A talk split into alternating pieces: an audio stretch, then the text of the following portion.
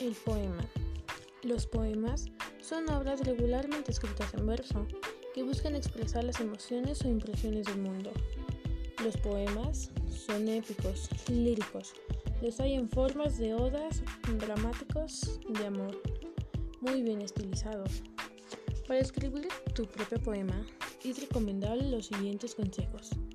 Dejar fluir los sentimientos y la imaginación.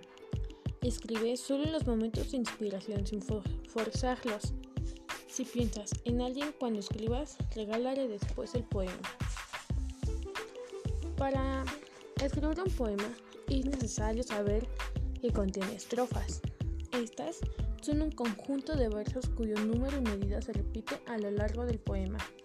Existen tipos de estrofas según el número de versos que la compongan. Las estrofas clásicas más comunes en la cuarteta de cuatro versos, la quintilla de 5, octava de 8 y la décima de 10 versos.